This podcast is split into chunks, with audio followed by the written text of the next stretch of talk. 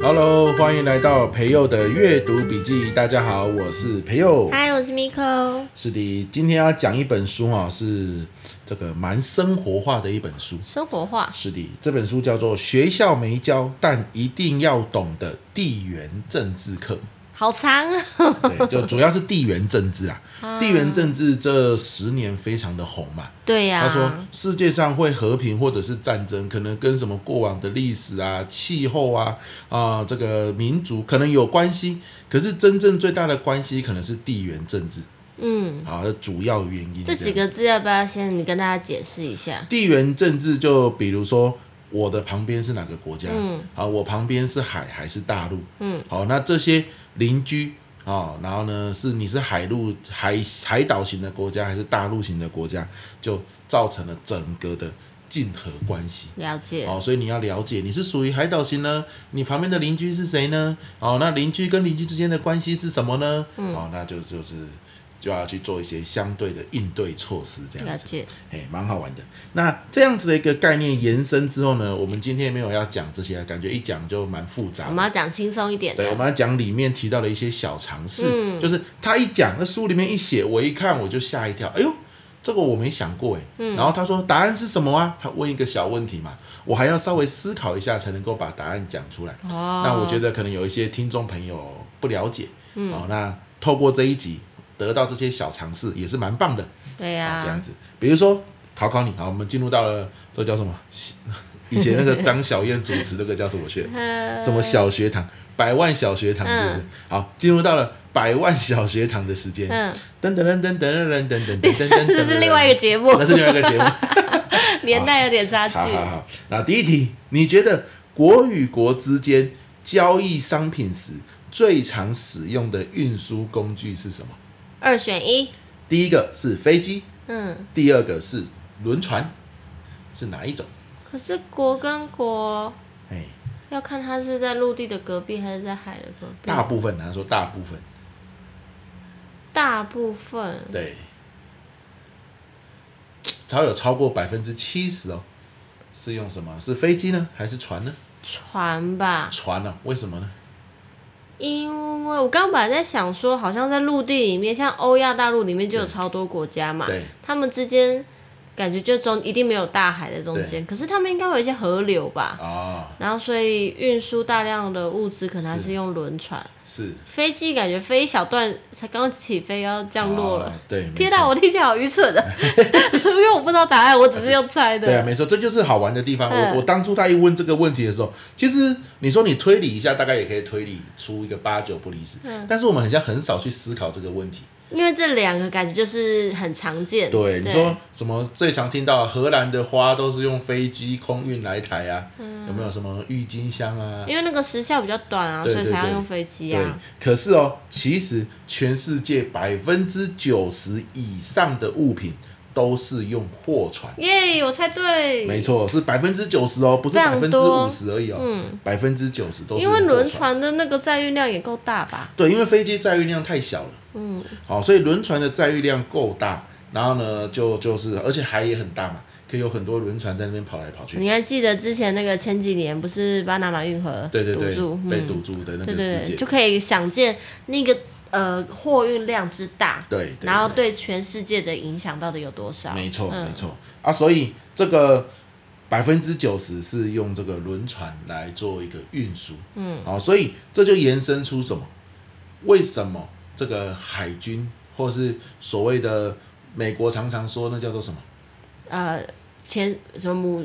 对，航空母舰啊，航空母舰群很重要，因为你的海权势力很强大，你才可以保护你们国家的货船。哦，哦，那人民才会安心嘛。那、嗯啊、如果你的货船动不动就被海盗给劫走，好、哦，动不动就是这个遇到什么国家强制扣留，嗯，啊，你又没办法出海军保护它。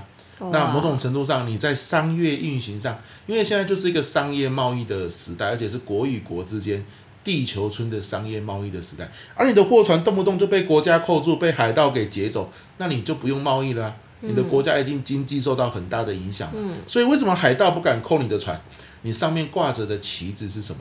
哦，哦，这就是以前郑成功时代。哦，郑成功时代以前有几万艘船诶，哇，是大海盗嘛，嗯、对不对？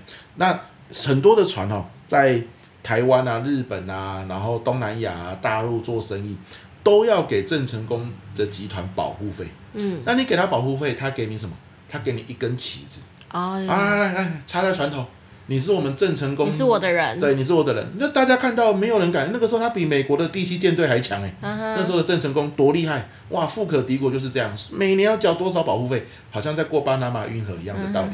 哎呀、uh huh. 啊，所以由这个百分之九十以上是靠货运在运输物品，就延伸到为什么大家对于海军是非常重视的。嗯，好，那像我们台湾本身海军的势力没有很强大嘛，也、嗯、就会去跟一些。强权合作，像美国啊等等，嗯、对不对？好，这是一个很重要的概念。所以在海军的发展上，每年有三百兆以上，嗯，在做这样子的一个发展，要维护啊，因为它其实维护的是海军，但真正维护的是贸易，维护的是贸易，其实维护的就是国家发展。嗯，哇，你看这个层层相扣，也是蛮好玩的，嗯，对不对？哈，好，那第二个问题啊，用手机传讯息到国外的时候。比如说，有些时候像我爸妈前阵子去蒙古玩嘛，哎，他的赖竟然还可以用，他就传照片说他在骑马啊、吃烤羊啊，有没有？这个手机传讯息的时候，讯息是如何传送到对方的手机呢？A 用海底电缆，B 用这个太空卫星。卫星啊？卫星是不是？对啊。对，是海底电缆。怎么会？全世界有百分之九十九的讯息哦，是靠海底电缆。对，九十九。所以绝对是海底电缆，好，绝对是海底电缆。那太空卫星我不知道是干嘛用的，但是呢，百分之九十九是海底电缆。所以你常常会发现说，哎，澎湖又全岛没有网络，为什么？嗯、海底电缆被挖断了。哦。哎，海底电缆可能被人家刻意用坏。嗯。好，所以其实海底电缆在我们的海底下哦，铺了满满的。海底电缆，因为国与国之间如果讯息的传送都是靠海底电缆，你可以想象我们的海洋底下有多复杂，我们的鱼。其实生活在很多管子中间呢、啊，他们生在一个科技城呢。对，生在一个科技城啊。哦，他们住的地方你无法想象，你以为底下都是沙子哦？没有啊，底下都是管子啊，也都是我们的海底缆线在底下。哦，哎呀，好不知道哦。对，很不知道哦，这个蛮有趣的。嗯。因为你你用无线网络，这个空中它是无线的嘛。对。这跟电竞选手一样。嗯。电竞选手为什么现在都有无线滑鼠？你去看电竞选手的比赛，他们的耳机也好，滑鼠也好，键盘也好，都是有线，因为这样才稳定。哦，哎，你用无线的，第一个会有那个时间间隔的效应，也可能被干扰。对，啊，你是电竞选手，你分秒必争啊。嗯，所以你一个无线，我对我们来说根本没差嘛，延迟零点五秒，可是对电竞选手来说，可能就是第一名跟第二名的差别。哦，哦，所以国与国之间基本上是用海底电缆。哦，这个很蛮酷的冷知识哎。对，哦，这个很有趣啊，我当初也以为是。那个太空卫星，因为不是常常说什么宇宙上都是我们的太空卫星，满满的卫星，然后在那边绕绕绕啊，结果用海底电缆，嗯、到底太空卫星干嘛用的？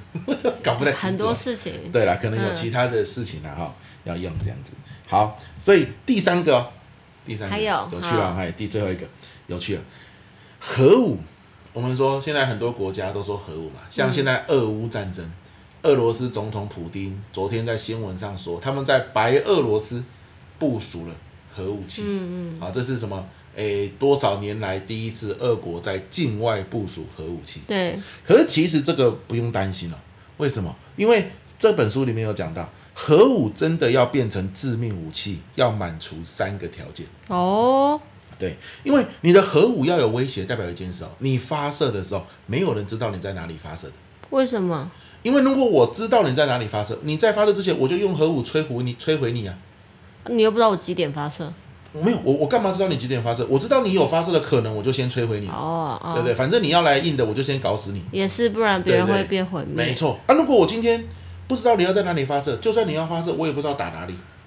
所以核武要成为真正的致命武器，首先一个前提是没有人知道你的核武发射站在哪里。嗯哼，这是关键了。好，那所以在这样的前提之下，核武要变成致命武器，要满足三个条件。你看这多有趣！以前我们哪里会想到这件事，对不对？第一个条件，随时可以潜入海中的核潜艇，那是干嘛的？核潜艇就是可以发射核弹的潜艇。哦。所以核潜艇本身就是一个核武发射站。但它为什么要潜入海中？因为其他国家就不知道你要在哪里发射。哦，所以发射是海里发射出去。对，所以真正的核武，如果有一天哦，真的会发射核武，是从海里面发射，绝对不是在陆地发射，因为会被看见。对，被看见，其他国家就会先行摧毁你。哦。哪怕周围死再多人，总比你发射出去死别人好。好。或死我自己的国家，对不对？嗯。第二个，好，第一个要有随时潜入海中的核潜艇。对。第二个，可以在海里发射导弹的力量。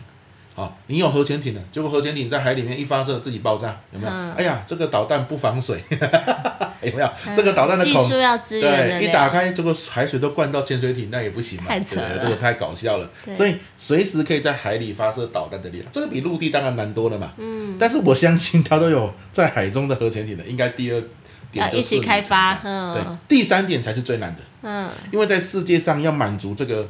这个条件的其实不多。是。第三点叫做深度足够隐藏潜水艇，而且属于自己地盘的安全深海。哦。对，首先你深度要够啊，要不然敌要不然敌方哦可能在飞机看就看得到嘛。嗯。你深度够之后，连侦测都侦测不到，那就太棒了。嗯。第二个，这是要你自己的海域啊，要自己的领海地区，不会有人家来查。对，别人进来你要能够及早发现嘛，然后派驱逐舰啊，或派飞机去防止。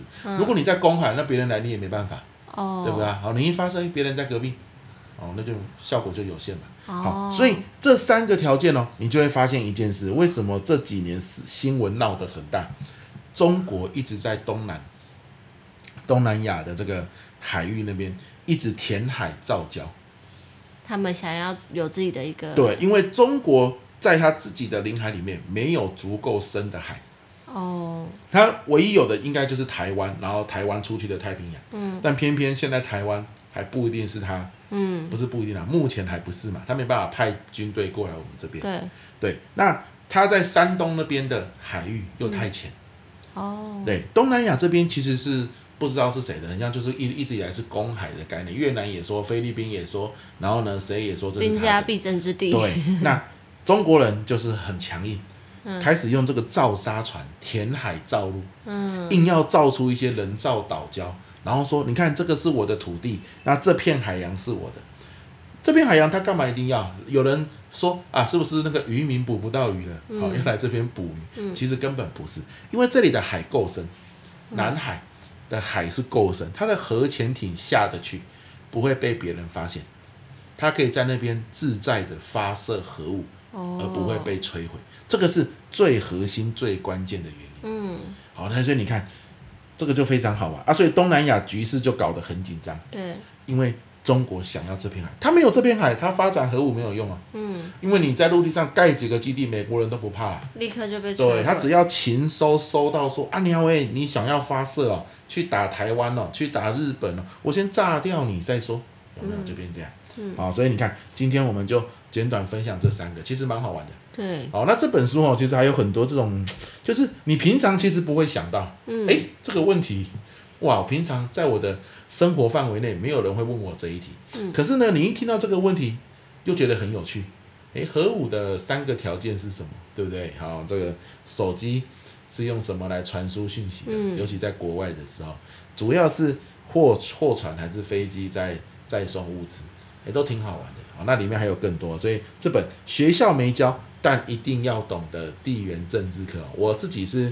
看得津津有味了，嗯，好，那今天透过我们这 podcast 也推荐给大家来看，嗯，对，没错，虽然好像生活中不一定是这这些好像都感觉像冷知识一样，不知道也没关系，对，但其实又跟我们生活息息相关。息息相关。你看，啊、你看懂这个，你就会更看得懂新闻在报什么，没错，尤其是国际政治的时候。嗯、OK，好啦，那我们这一集就到这边告一个段落。好吧，希望大家都可以成为地缘政治专家，大家都可以买来看看，或者是借来看看哦。是的，好，嗯、那我们就下次见喽，拜拜。拜拜。